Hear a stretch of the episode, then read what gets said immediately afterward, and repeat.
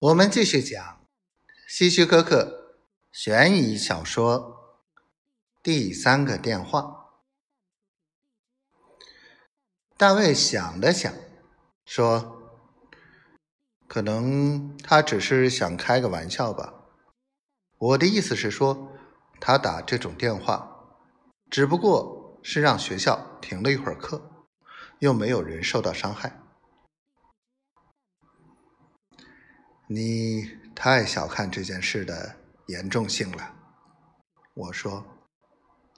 如果人们不是有秩序的撤离教学楼，而是惊慌失措，那很多人就会可能受到伤害，这可不是开玩笑。大卫仍然固执的辩解。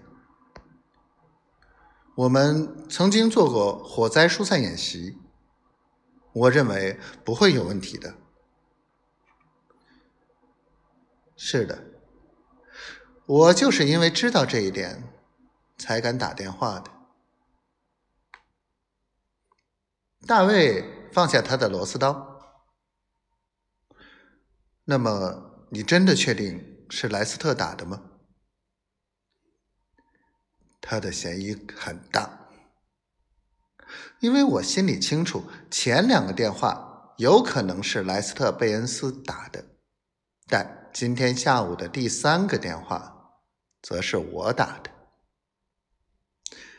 大卫沉默了一会儿，说：“爸爸，当学校接到第一个恐慌电话时，你找所有的缺勤学生谈过吗？”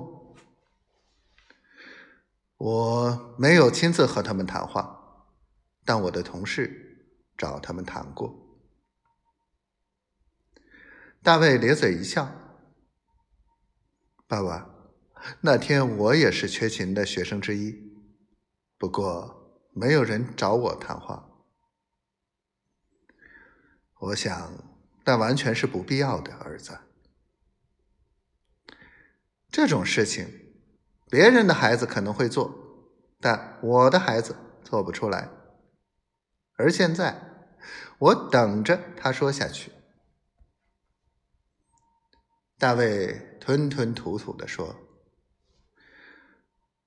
今天早晨我也缺勤了。”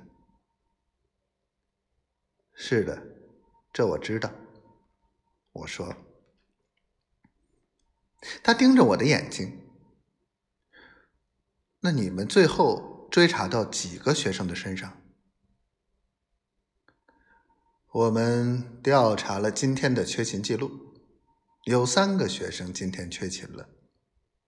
我说，但我们深入调查之后发现，其中一个人因为生病住进了另外一个州的医院里，他没有条件打这种电话。